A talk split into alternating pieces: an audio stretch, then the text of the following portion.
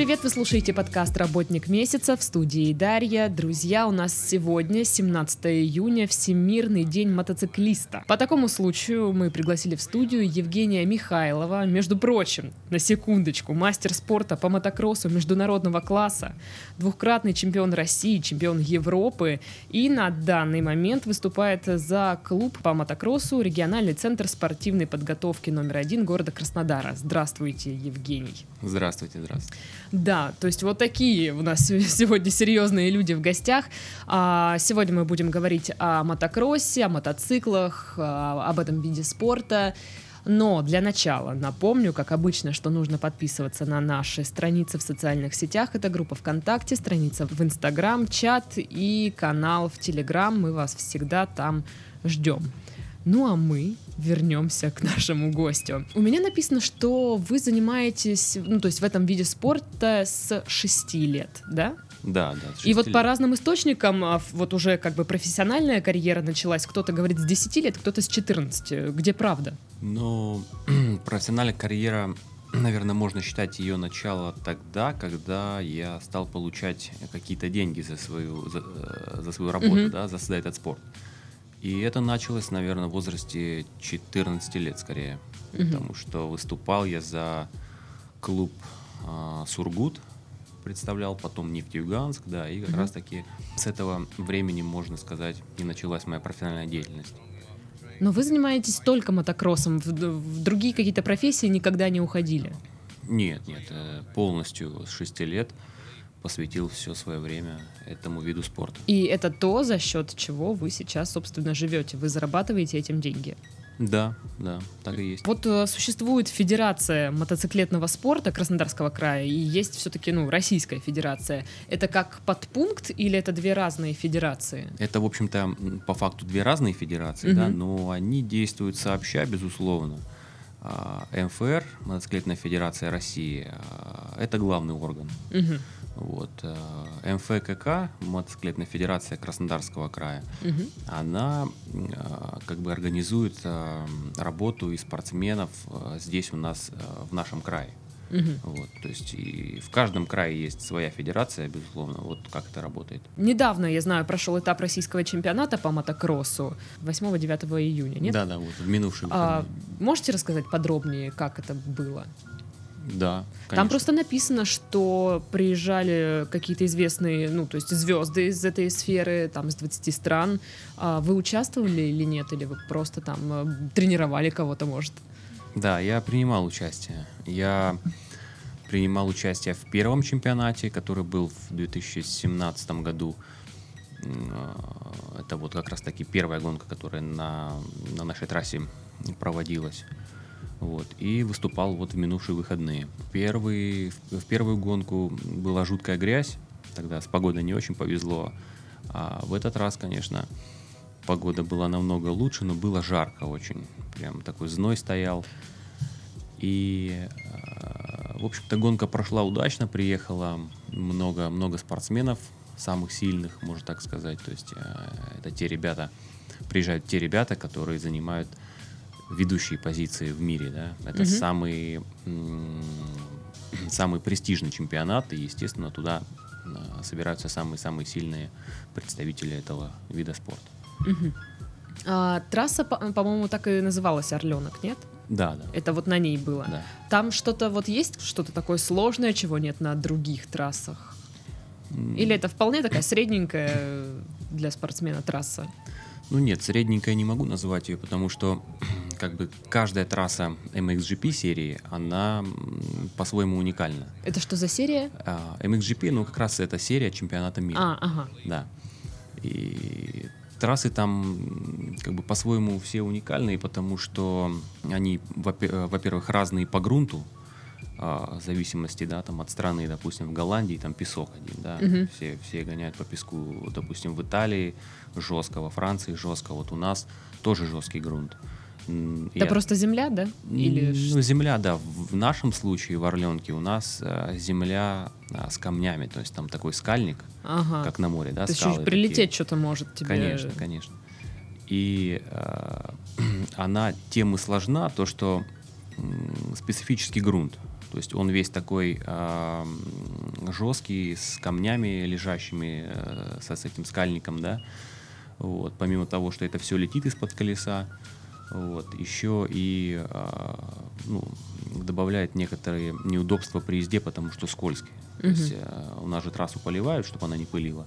Мгм. Вот, и когда а, вода попадает на камни, естественно, они становятся скользкими.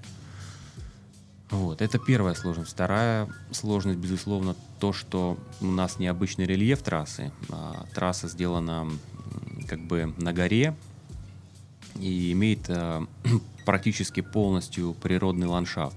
То есть это спуски, подъемы, а, различные косогоры. Вот. Немножко мы ее обыграли там техническими э, моментами, типа прыжков, там какие-то волны. Вот. а, Как бы, ну вот это таких два основных фактора, которые делают нашу трассу отличной, э, вернее, отличающейся от, от других. Вы как-то в одном интервью рассказывали, что на одной из трасс были сложные, сейчас вот точно, наверное, не воспроизведу, э, затыканные повороты или как-то так. Что это такое? Ну, у нас много сленгов, на самом деле, внутри спорта.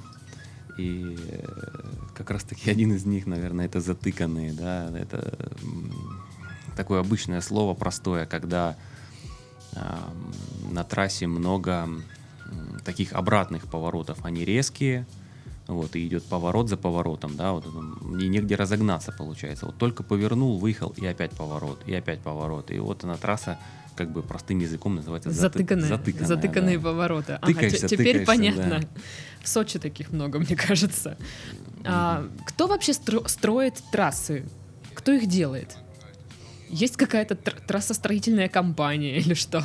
Ну, трассостроительная компания, безусловно, есть, наверное, где-то, но Ну, в, нашем, в нашем случае а, трассу строили а, мы сами. Мгм. И как бы это началось еще там с 2009 года, когда ну только там я и мой отец приехали Мгм. туда. А, И до этого еще была трасса, но немножко в другом формате. Ну, там, можно сказать, глобальные изменения начались в 2009. Вот, и строили трассу несколько человек, то есть э, принимали участие вот за этот э, почти там десяток лет, да, Мгм. то есть несколько человек строили эту трассу, и вот в конечном итоге она приняла вот такой вид, который сейчас имеет, а, выросла до уровня до уровня MXGP. Слушайте, я думала, что ре- реально специально обученные люди строят трассы, потому что ну там же нужно так это все рассчитать, чтобы никто не вылетел, наверное, из этой трассы все-таки, никто там, ну, желательно не покалечился. Это же сложная штука, нет? Да, это сложная штука. Э, Конечно, обычный человек, который имеет мало представления об этом виде спорта, не построит трассу правильно.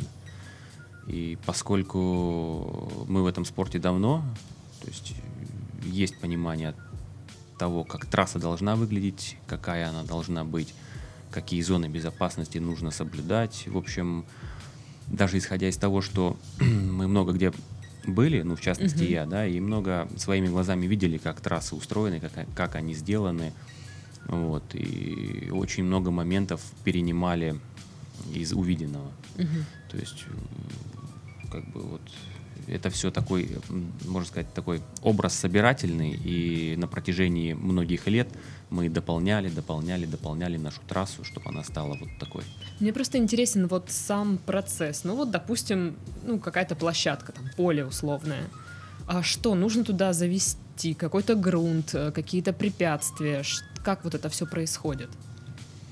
Это же не просто там, давайте мы свалим вот здесь кучу мусора, потом, может быть, ее как-то красивенько расставим, и вот получится вот трасса. Но в таком случае трасса не получится, конечно. А, Трасса строится по-разному, в зависимости от места. Если это, допустим, поле ровное, да, естественно, туда нужно завозить очень много грунта, из этого грунта делать прыжки, а, там, выкладывать повороты, какие-то м, какие-то технические элементы строить. Все это, ну, это такая трудоемкая Мгм. работа, э, под- которую нужно очень много техники разной и, естественно, человека-профессионала, который будет этим всем руководить. Вот. В нашем случае наша трасса в Орленке а, как я говорил, она находится в таком месте э, на склоне, и где много скал, и нам приходится постоянно эти скалы а, накрывать землей. А, Естественно, вся эта земля, которую мы накрываем, э, после там первых дождей она смывается вниз, вот, и мы ее потом торжественно опять назад пытаемся поднять. Да, пытаемся поднять. То есть это постоянный такой тяжкий труд, э, уход за трассой. То есть э, за ней, за ней всегда нужно следить, чтобы она оставалась в хорошей кондиции, э, пригодной для соревнований, для тренировок. Ведь мы еще э, тренируемся там постоянно. Эта трасса работает э, круглогодично, она открыта для тренировок и не только для соревнований. А вот за зарубежные спортсмены как оценивают э, трассу Орленок? Ну, может, делились они своими впечатлениями или как? Ну, я слышал некоторые отзывы о нашей трассе, особенно когда они приезжали в первый раз. Эта трасса для них была новая вообще. И многие, конечно, из них ожидали увидеть нечто, наверное, другое в России, потому что, ну, сами... Ну, опять же, наверное, медведи, там, да, Да-да-да-да. что, балалайки. Да, сами знаете, какое представление у европейцев э, и не только, да, про, про нашу страну. Вот. Но когда они приехали к нам, мы увидели то, что трасса на высоком уровне, да и место э, очень красивое, да, там такие панорамные виды на море. Вид на море? Да, да, да, да. Вот Там с высоты, ну, шикарный вид. И горы рядом, в общем, уникальное место. И я думаю, что они уже от этого были в восторге, да, потом, когда еще поездили и поняли, что трасса достаточно интересная, что она непростая, что, в принципе, тоже очень важно для профессионала, спортсмена. Когда он приезжает на простую трассу, ну, ему как-то не очень... Скучно? Да, скучно, не очень интересно. Вот. И, в общем, могу сказать, что большинство спортсменов, наверное, относятся положительно к нашей трассе, и для некоторых, скорее всего, а, она может стала одной из любимых. Мгм. А у нас в России вообще, ну, на ваш взгляд, какая, э, какая самая сложная и где она находится? Я бы сказал, что самое сложное как раз-таки у нас. Потому что, вот говоря о нашем уровне российского мотокросса, да, Мгм. он у нас, конечно, невысокий, если сравнивать с европейским там, и с американским. И спортсмены, которые приезжают к нам на трассу, некоторые не готовы из них к такому рельефу и к такому покрытию. Вот. Случаются травмы, конечно, и люди некоторые даже, даже немного побаиваются ее. Мгм. Вот, то есть предпочитают ездить где-нибудь в другом месте, потому что еще, ну вот, чувствуют, что не, готов, Не готовы. готовы, да. А название кажется безобидным, ну, Орленок. Кажется, да. Потому что, ну, ассоциации все-таки еще и с лагерем, и как-то, ну, Орленок и Орленок не представляется каким-то серьезным, ну, испытанием. Ну да, ну как бы эта трасса, могу сказать, что она особо не прощает ошибок и любит подготовленных спортсменов. Это точно. А у вас там есть, да, такое, получается, что трасса любит... Ну, это как вот, знаете, у фотографов любит камера, не любит камера, а у вас любит трасса, не любит, прощает, не прощает. Такое, да? Ну, там можно по-разному судить, конечно, потому что после определенных падений на этой трассе можно делать разные выводы. Любит трасса или это просто случай, или в общем, потому что мы насмотрелись очень много падений, и я сам неоднократно падал там а, очень по-разному. Вот. Где были переломы? Были переломы? Да, да. В нашем спорте сложно без, без Давай- переломов Давайте обойтись. посчитаем, что, что ломали. Хм. Ну, вообще могу сказать, что в моей карьере было не так много переломов, как у, Как могло бы как быть. у других спортсменов, потому что наш спорт очень травматичный. В моей карьере была ключица, Так. была рука, была нога, а, была кисть, был палец, на которой еще пластина стоит. Сейчас там. Да, с ноги уже сняли одну. Вот. э, Потом могли бы мне в далеком 2004 вырезать селезенку, но сохранили благополучно. Вот. множество ушибов, там растяжений, естественно, сотрясений. И это, могу сказать, легко отделался. Вы знаете общее количество часов, которые провели в больнице? Нет, не считал на самом деле. Всегда хотел оттуда поскорее уйти. Но не было после вот каждого какого-то такого падения, травмы, мыслей, да, зачем мне это все, вот все, больше нет. Ну, мысли разные посещали, конечно. И, наверное, такого не было, что вот прям нет, мне страшно, я больше не хочу, нет. Наоборот, а, скорее всего, это заставляло задуматься, во-первых, делать какой-то анализ, почему так получилось, а, в чем была причина. И по большей части, по большей части это, конечно, были какие-то собственные ошибки, невнимательность, может быть, недо- недотренированность. Вот. а, Ну, иногда, конечно, происходит и по вине какой-то сторонней, да, там, другого спортсмена или, а, ну, просто случая. Мгм. Вот. Ну, такого, чтобы бросить заниматься, такого не было, потому что все-таки в этом спорте с 6 лет, и это, можно сказать, а, можно сказать, ну, моя жизнь, да, Мгм. мой образ жизни такой. Слушайте, а вот вы говорите, что может быть по вине друг, другого спортсмена. А как решать вот эти моменты спорные?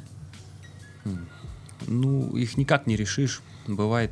Это же быв- надо доказать, наверное, что это по вине другого спортсмена. Ну, то есть, может, он специально, не специально как-то вот. Ну нет, там на самом деле как происходит? У нас э, общий старт, вот у нас 40 мест стартовых да, Мгм. на старте, и мы все становимся в ряд. Кроссмены, да? Да, да, да. И одновременно стартуем с линии. Вот. Потом, естественно, заходим в первый поворот, где становится немножко, немножко тесно.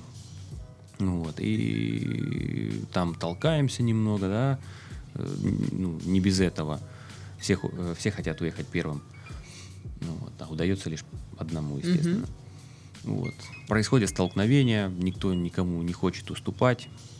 И у нас, в общем-то, контакт, он не запрещен. То есть можно, можно намеренно пойти на контакт с другим спортсменом. Можно столкнуть кого-то прям? Ну как, э, да, то есть столкнуть именно в рамках заезда. То есть ты там не руками, не ногами А, толкаешь, ага. а можешь вытолкнуть как бы корпусом, либо там мотоциклом подъехать технично. У нас есть такие приемы. А, Они не запрещены. То есть можно закрывать траекторию, можно выталкивать с трассы.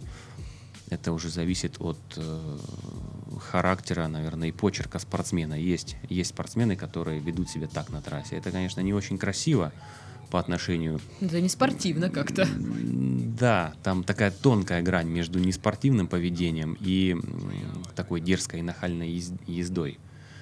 Вот. Ну, чаще всего такая практика, что первый особо никто никого не хочет трогать, потому что если ты кого-то тронул, естественно, потом Ну да. получишь, получишь сдачу. В любом случае, если не на этих соревнованиях, то когда-нибудь там на следующих тебе это припомнят. Ага. Кроссмены, они злопамятные. Да, да, потому что все-таки опасно, когда ты едешь на скорости, у тебя и, и так все там может выйти из-под контроля, да, потому что хочется быстрее-быстрее ехать, и здесь еще кто-то мешает со стороны. А, Вот как раз-таки в этот момент и получаются травмы, когда другой спортсмен неожиданно подлазит, либо как-то там бьет в колесо, и, скорее всего, а, это можно назвать, когда другой спортсмен помог тебе упасть. Мгм. А есть такое, что ну, там спортсмены из определенной страны, они там самые задиристые считаются. Скорее всего, можно сказать про итальянцев это. Они люди темпераментные и в езде очень жесткие такие, э, немного нахальные, я бы сказал. С ними всегда, а, с ними всегда нужно вести себя так же. И они, если понимают, что ты м, немного мягкий, и можно там, можно жестко как-нибудь пролезть, если вот один раз даешь, то они постоянно лезут. Если так же э, себя ведешь, там жестко, да, прикрыл где-нибудь или э, ну, жестко с кем-то поступил, они, естественно, осаживаются. Ну, как-то вот так, это такой тонкий на самом деле вопрос. Ну, то есть что- здесь, наверное, с, с годами понимаешь, как с кем себя вести, да, наверное. да, это, это опыт, это опыт. Ну, есть определенные ярлыки, допустим, когда приезжаешь в Италию, понимаешь, что лучше сразу жестко ехать. Да. А, вот, э, насколько и мне известно, ты эм, жил в Штатах, правильно?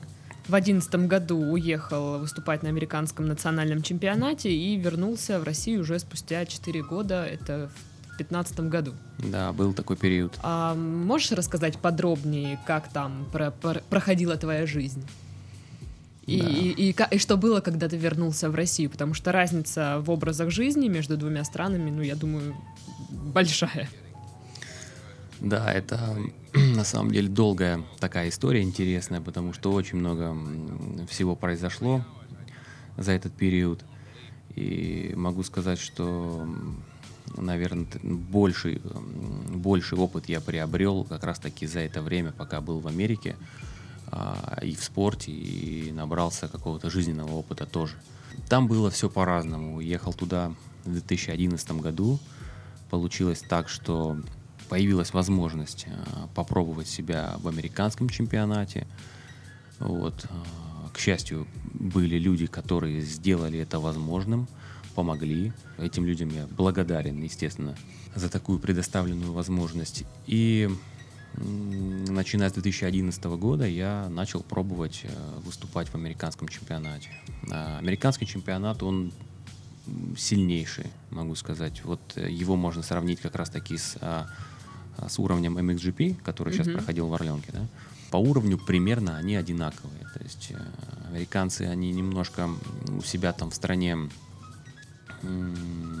выступают и особо никуда не хотят выезжать, им там комфортно у себя. Они а во- куда им выезжать, варятся. в общем-то? Не, ну как, они ж могут куда угодно выехать. Ну, а смысл? Ну, мне кажется, там этот э, вид спорта наиболее, ну, скажем, что ли, распиаренный. Он там органично смотрится, нежели в других странах. Поэтому, ну, если стремиться, то наоборот туда, а не оттуда. Ну да, ну бывает так, что Что людям надоело вариться в, Да, одном, да, и да. что-то нужно пробовать. Да, хотя некоторые американцы выезжают и на м, чемпионат мира выезжают и пробуют свои силы где-то в Европе, потому что, ну, наверное, хотят расширять какие-то горизонты. Ну, вот, хотя им там не скучно у себя, у них мотокросс на очень высоком уровне Мгм. и очень популярный вид спорта, э, учитывая то, что даже там у каждого третьего человека в гараже стоит мотоцикл, и он просто на нем катается. Это уже говорит о большой массовости и э, любителей вообще двухколесной техники. Мгм. Так и когда вернулся в Россию, какие были ощущения? Я возвращался в Россию каждый год.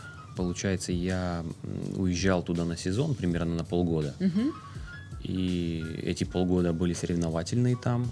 И в зимний период возвращался назад. Было время отдохнуть, позаниматься какими-то там домашними делами, да, и, безусловно, тренироваться нужно было к следующему сезону. Время поработать тоже, потому что а, как раз таки зимой я занимался тренерской деятельностью, да, и какие-то деньги удавалось скопить, чтобы с собой туда взять и ну, начать сезон там как сказать, может быть, э, обновив мотоцикл, да, Мгм. как- как-то так, потому что, Прибарахлиться. да, потому что, ну, были разные, разные там моменты, когда жилось хорошо, когда э, жилось очень плохо, когда остался один и вынужден был делать все сам.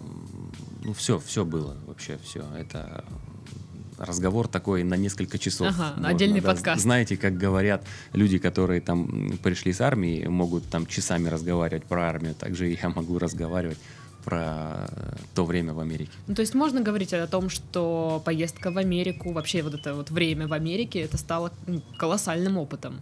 Не, не только в плане спорта, но и в каком-то жизненном. Да, безусловно, безусловно. Это большой опыт был для меня. Я уехал туда в возрасте 21 года. И, ну, был, конечно, еще достаточно молодой. Много- Да, весьма. Да, многого не понимал, наверное, да. И как раз-таки там, в другой, совершенно в другой стране, с людьми а, другого склада, другого менталитета, а, ну, мне кажется, я как-то достаточно органично вписался туда. Может быть, а, этот менталитет оказался мне не таким уж чуждым. Угу. И встретил очень много хороших людей, которые помогали. Не встречал такого непонимания, какого-то негатива. По большей части встречались хорошие люди. И шли навстречу, а, предлагали помощь всегда. Угу. Ну вот я знаю, что и в Европе на соревнованиях, и в Америке а, вы всегда говорите, что я из России. А, и вот мне интересно, насколько, ну, как бы сказать, котируются российские спортсмены там на Западе? Ну, да, всегда, как бы я никогда не скрывал свою национальность, да, я русский, я горжусь этим, конечно же, а, защищаю наш флаг э, на международной да, арене в своем угу. спорте. Вот, и могу сказать, что обычные люди, вот, ну, как, знаешь, э, знаете, говорят. Вот, вот да. уже сложно стало э, разговаривать на «вы». Да. Можно перейти на «ты» уже. Ну, давайте, давайте. Давайте. Вот э, как раз-таки хотел сказать то, что обычные люди, которые вне политики, да, как говорятся, угу. как говорится, э, они по-простому ко всему относятся, и тем более те, которые в спорте, э, в частности в мотокроссе, с ними очень легко можно найти общий язык, и неважно, с какой страны ты приехал, с России там, или откуда-то еще, к тебе всегда отнесутся с пониманием, потому что ты спортсмен, и ну, как бы э, заслуживаешь какого-то уважения. Да. Да. Угу. Вот, поэтому ни, никакого негатива я не встречал со стороны спортсменов к тому, что я русский, да, а, но местами чувствовалось, что а, все-таки русских побаиваются иногда. Угу. Вот, ну. Но вот э, я хочу уточнить, побаиваются в плане спортивном, то есть сильный соперник, или а, русские? Ну, наверное, Путин. Как, как-то в общем, да, того, что типа, наверное, русские, вот, и непонятно, что от них ждать. Ну, есть такое. А, но если а, возвращаться уже непосредственно к а, соревнованиям, слушай, ну это же страшно. Это же страшно, особенно когда ты падал, получал какие-то вот травмы. Как бороться со страхом? Ну, неужели у тебя его уже не осталось? Страх остался, конечно, и могу сказать, что с возрастом а, вот сейчас, в котором я нахожусь, э, его даже становится немножко больше, потому что осознаешь опасность по-другому уже. Когда тебе там 19-20 лет, особо там не думаешь. Ну, ты более такой безбашенный. Да, да, там не думаешь особо, летишь, э, рискуешь, и нужен только, только результат, только вперед. Вот. А сейчас уже все, все немножко по-другому. А, думаешь о последствиях, уже проматываешь ситуацию вперед и думаешь возможные исходы того, куда ты движешься. Вот. И страх, безусловно, есть. И, наверное, самый большой накат э, переживаний, вот этих вот эмоций, он э, присутствует на старте. Угу. Перед стартом, как говорят, вот э, предстартовая лихорадка есть. Угу. У многих спортсменов, причем там у бегунов, ну вот э, все, которые ждут старта, в том числе и мы, мы выстраиваемся Мне кажется, все, все это вместе. невыносимо просто. Да. Вот я сейчас представляю, это невыносимо. Да, все вместе выстраиваемся, и, естественно, мы понимаем, что мы срываемся с места, и в первом повороте стартовом нам всем будет там тесно, мы все хотим быть первыми. А, как бы никто не исключает контакта, никто не исключает падения. Ну, все понимают, что может произойти все, что угодно. Вот. И это, конечно, немножко э, тревожит. Вот. Ну, бороться с этим можно только за счет э, самообладания, конечно, за счет опыта, э, чтобы понимать, как нужно себя вести в разных ситуациях. Все-таки там, там есть какие-то э, секунды, да, за которые можно сориентироваться и принять решение быстро очень, чтобы угу. уберечь себя от падения, либо от э, какого-то контакта с кем-то. А есть у тебя какой-то ритуал перед стартом, перед соревнованиями? Там, не знаю, спать э, на, на колесе, там, под подушку складывать или еще что-то. Ну вот, говоря о ритуалах, а, вы знаете, наверное, что все спортсмены... Суеверные. Да, большинство спортсменов суеверные. И в каждом спорте у каждого спортсмена свои суеверия, свои приметы. Вот. И у меня они тоже были.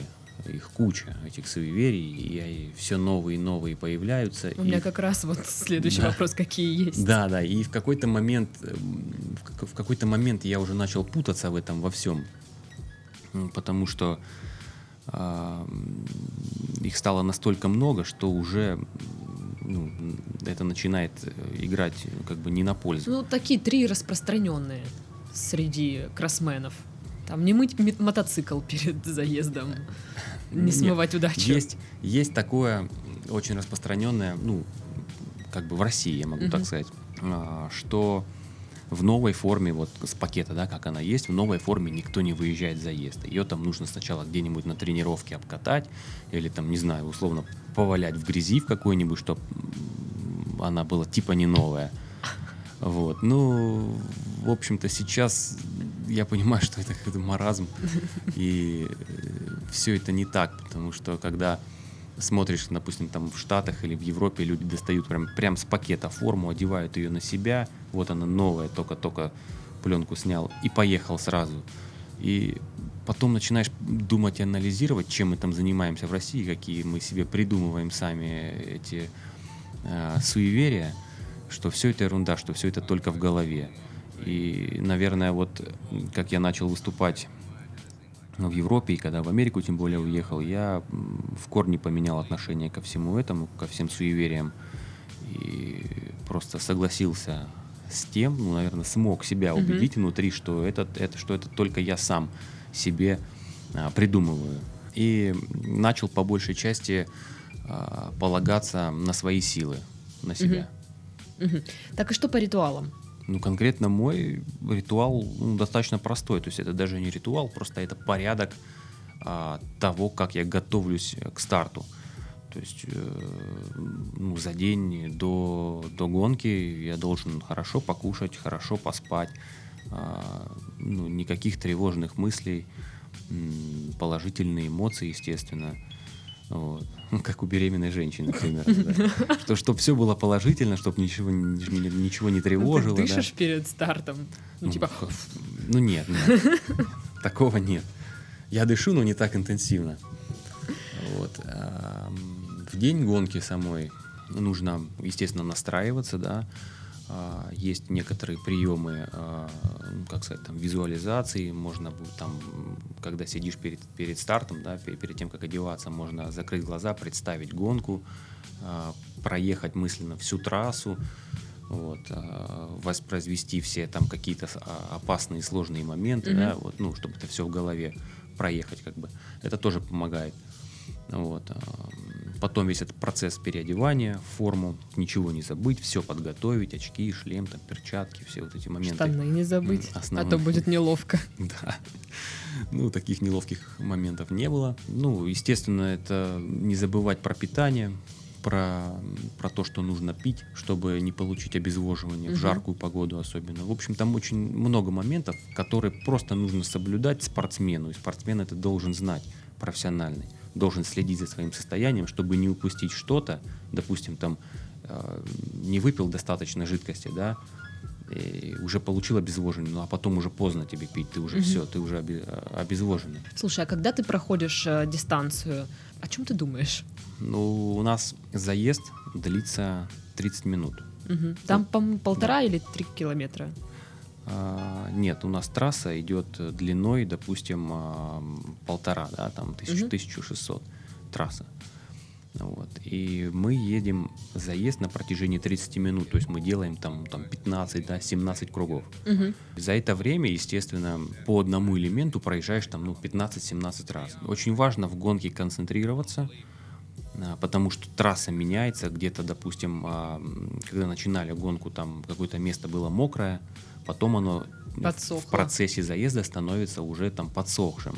И если ты туда раньше не ехал, то в конце заезда уже можно туда ехать, если эта траектория выгодная. То есть ты должен постоянно думать и смотреть глазами, а, искать новые выгодные траектории, потому что зачастую бывает так, что на трассе одна быстрая траектория, и все по ней едут. И, естественно, обогнать при этом сложно. Вот, поэтому в процессе гонки ты постоянно изыскиваешь а, какие-то новые траектории, какие-то возможности для обгона, чтобы продвинуться вперед. Э, вот об этом надо думать. Угу. А, слушай, ну вот ты пошел по стопам отца. Владимира Иосифовича. Угу. А, вот у меня написано, что он тоже призер Спартакиады России и кандидат в мастера спорта по мотогонкам. Это верно, да? А, был страх подвести отца? Давит это на тебя или нет? Ну, мы начинали, когда ну, мне было 6 лет, угу. естественно, да, это был детский возраст, я начинал а, с обычного катания по улице, там зад-вперед, то есть это такие были основы вождения мотоцикла, да, просто как бы сначала типа для общего развития. Угу. Вот. А, катался, катался, немножко подрос, и все это там переросло, переросло уже немножко в более серьезную такую тему. Через какое-то время это уже стало основной деятельностью, да, потом профессиональной деятельностью. В общем, как-то это, это год за годом шло, и вот сейчас я сижу, и как будто бы это все очень быстро прошло. То есть нету такого каких-то там моментов, что не знаю, как вот одним, одним махом. И, э, наверное, были мысли такие больше после неудачных соревнований, наверное, когда не удавалось там реализовать свой максимум, э, показать тот результат, ну, к которому был готов, ну, по каким-то причинам, может, психологическим, особенно в переходный возраст, да, э, неизвестно, о чем думаешь там, Обо всем. Как Кро... раз таки известно, да. о чем Об, думаешь. Обо, обо всем, кроме, кроме гонок. Вот. Ну и в те моменты, наверное, были какие-то случаи, что не доработал. Там. Мы ездили вдвоем с отцом, чаще всего, uh-huh. на соревнования, да, и он делал большую работу, он возил меня по соревнованиям, там, занимался моим мотоциклом. В общем, ну, за всем следил. Да, и в какие-то моменты, наверное, было было чувство такое, что ну, где-то не доработал, да. Слушай, ну мотокросс это дорогой спорт, насколько я знаю. А мы можем сейчас с тобой посчитать примерную стоимость вот в одном соревновании? Ну, то есть с учетом того, что если у тебя уже есть мотоцикл, что еще нужно? Форма, угу. шлем, ну это форма. Ну да, да, да. Это, ну, а, в основном нужно что? Нужен мотоцикл, да, нужна экипировка, а, нужен транспорт, на котором возить этот мотоцикл, там, угу. на тренировку или на соревнования.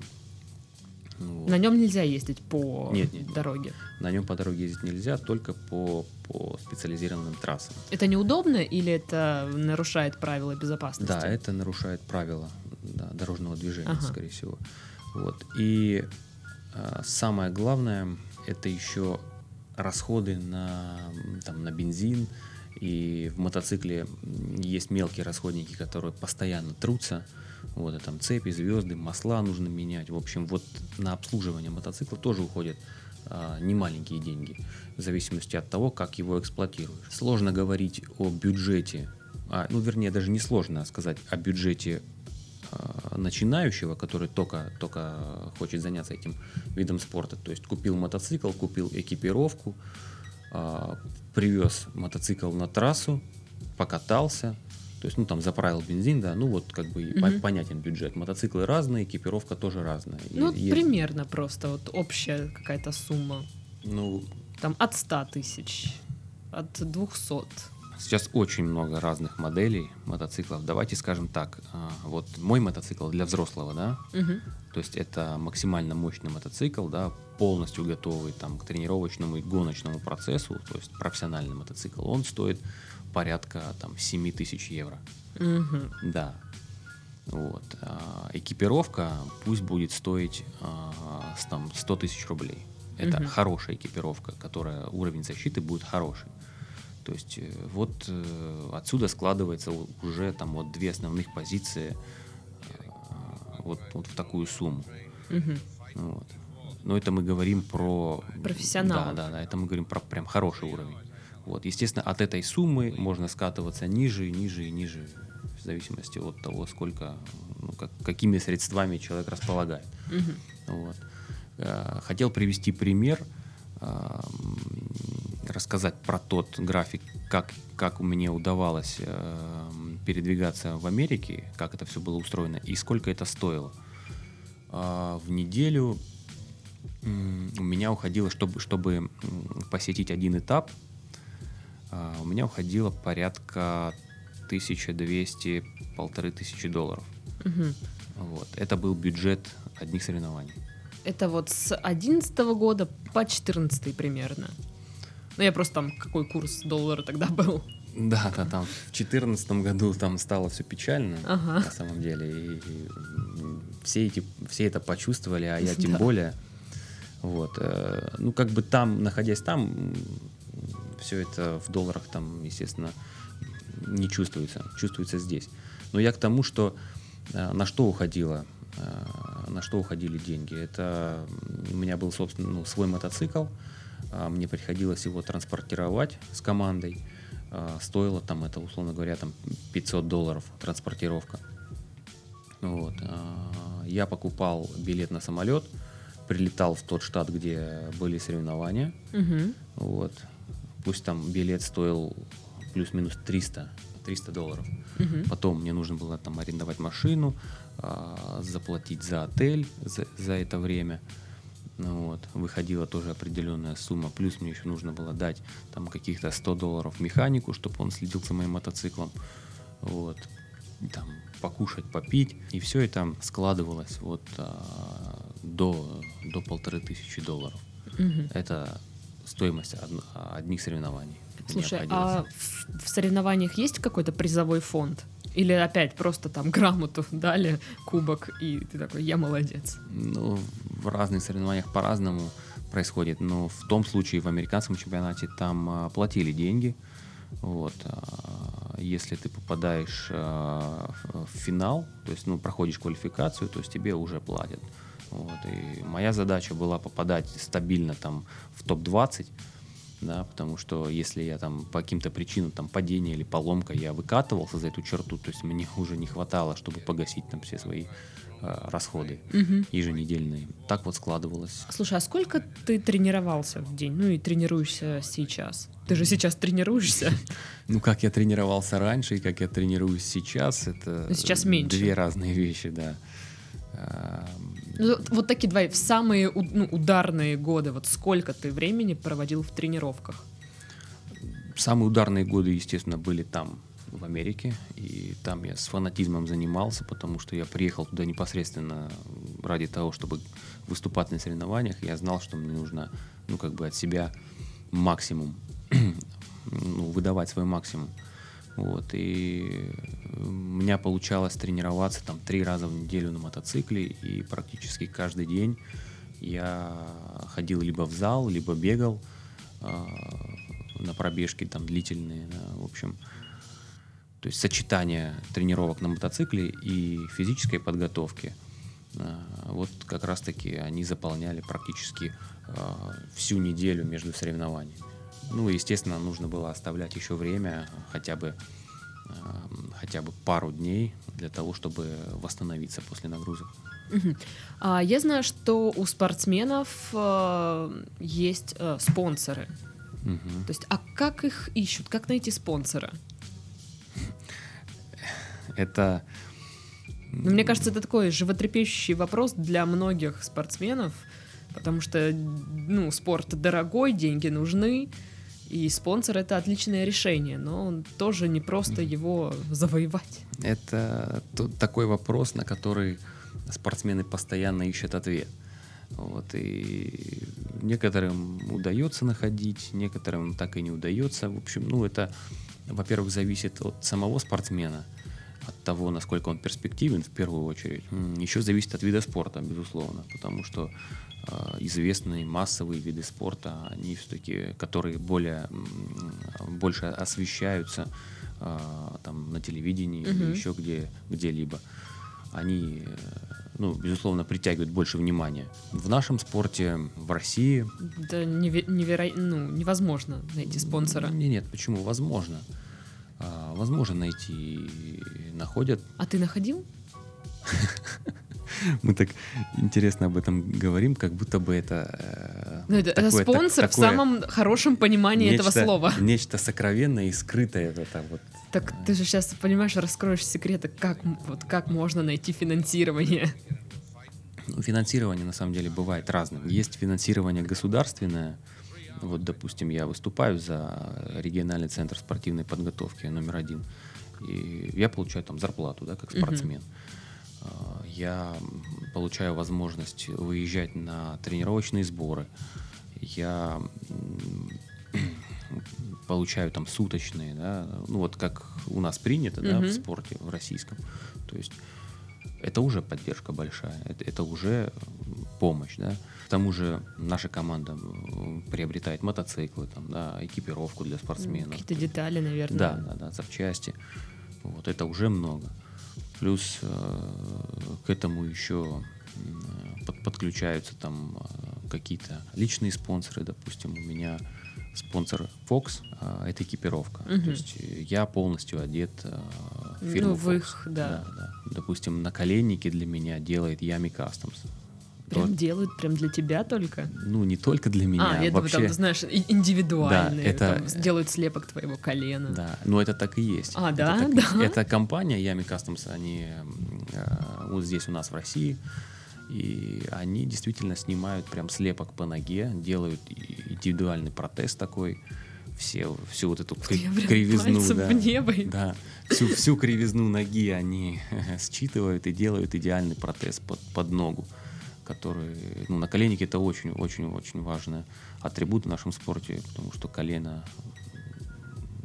сложно, но... когда оно одно. Да. Вернее, их два, но... Но они оба нужны. Очень, очень, поэтому... Как бы вот такая еще поддержка существует. Угу. Есть, есть компании, которые одевают, которые дают экипировку, взамен, э, взамен просят какое-то продвижение, да, вот я как спортсмен несу, допустим, а, лейбл а, Fox, да, или там uh-huh. Yami Customs на себе, uh-huh. вот, и все знают, что я спортсмен, я там, ну, достиг таких-то вот высот, да, и я одеваю экипировку Fox. И все-таки это круто, значит, это крутая экипировка. Да, ну она действительно да. крутая. Ну, я, я верю. Да. А, ну и заключительный вопрос а, по поводу популяризации мотокросса у нас в стране, ну в крае. Ну просто я вот заходила в группу ВКонтакте Федерации мотокросса Краснодарского края, и что-то там не очень много человек. Ну, неужели прям совсем не популярный? Вот что делается, чтобы популяризировать этот вид спорта? Могу сказать, что в России у нас, конечно, этот вид спорта не назовешь популярным, хотя как бы двухколесная техника по душе многим на самом деле.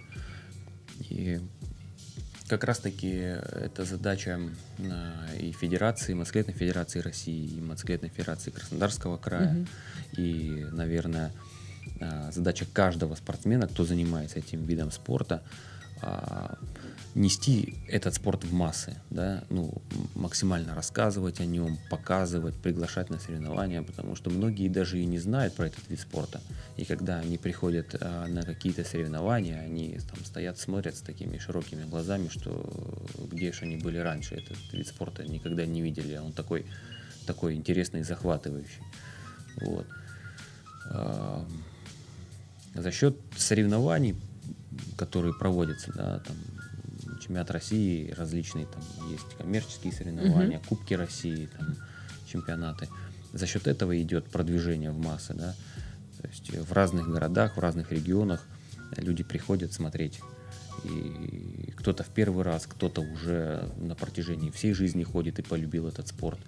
Вот, э, наверное, так. И где-то в каких-то регионах есть а, детские, юношеские спортивные школы, в которые, в которые дети могут а, прийти, а, попробовать, то есть им дадут какой-то мотоцикл, да, там для, для начинающего обучения дадут экипировку, он может сесть, попробовать вообще, его ли это. Мгм. Вот. И могу сказать, что в Краснодаре а, это тоже скоро будет.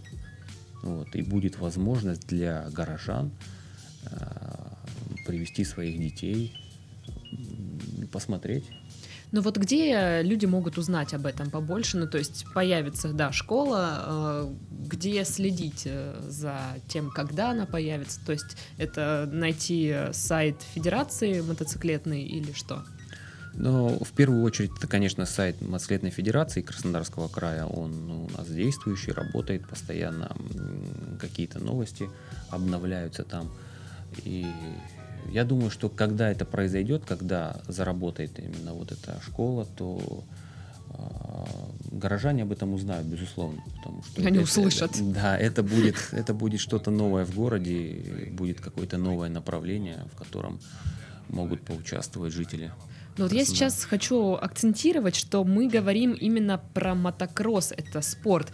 Мы сейчас не говорим о мотоциклистах, которые вы слышите, э, как эм, ездят по улицам. Я знаю, что многие начинают «А, шумят, задолбали своими мотоциклами. Вот мы сейчас о другом.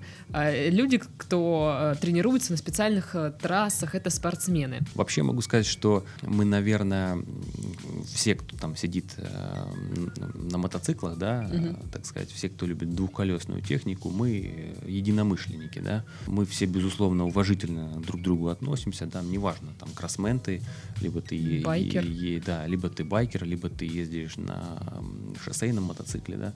Лично я отношусь ко всем с уважением, да. Каждый Мгм. любит свой вид вид мотоцикла. Хотел бы призвать, наверное, многих из тех, кто ездит э, по дороге, и особенно тех, кто только купил себе мотоцикл, призвать к тому, чтобы быть внимательнее, потому что городская среда и мотоцикл это ну, всегда опасность. То есть это может даже произ- произойти не по вине самого мотоциклиста, а по вине, допустим, водителя, который ну, просто не заметил его в зеркале. Мгм. Такое очень часто случается и ну, заканчивается печально. Ну, в большей части для мотоциклиста, так как он наименее защищен, наверное. Да, конечно. То есть это много случаев таких. Вы, наверное, сами Ну, я знаете. когда гуглила слово мотоциклист, а, все ссылки, ну, практически все, это на новости о ДТП. Что могу сказать? А, Для мо- мотоциклиста на дороге, в городе особенно, очень, очень важен навык вождения. Неважно, на каком мотоцикле ты едешь, очень важен навык вождения, очень важно мышление немножко наперед, прогноз того, как поведут себя машины, которые едут впереди. Вот. И, безусловно, опыт. Если человек приобрел мотоцикл только что, да, и хочет вот прям жаждет э, поехать и ездить на мотоцикле по городу, я бы посоветовал, наверное, обратиться за какими-то уроками вождения, Мгм. потому что профессионалы подскажут тонкости, которые могут сохранить. Это помимо того, Да. что нужно иметь э, категорию, да, определенную да. прав, то есть Да. еще обратиться за- к профессионалам Конечно, конечно. за уроками. Потому что есть некоторые тонкости, которые реально могут сохранить здоровье и жизнь. А, Не только вот самого мотоциклиста, но и окружающих. Это, кстати, важно. Это очень важно, потому что я это все как бы наблюдаю и ну прям прям призываю к тому, что не стесняйтесь, там, обращайтесь за какими-то советами, потому что вот навык вождения, он, он вам пригодится на любом мотоцикле. Ну что, на этом мы будем завершать наш подкаст. У нас сегодня был в гостях Евгений Михайлов, мастер спорта по мотокроссу международного класса, двукратный чемпион России, чемпион Европы. И сейчас Евгений выступает э, за клуб по мотокроссу, региональный центр спортивной подготовки номер один города Краснодар. Спасибо за интересный рассказ. Я надеюсь, что ты к нам еще придешь на подкаст. Ну и весело, что мы начали с «вы», а закончили на «ты». Да, да. Все, всем, с вами была Дарья. Всем до следующей недели. Всем пока-пока. thank you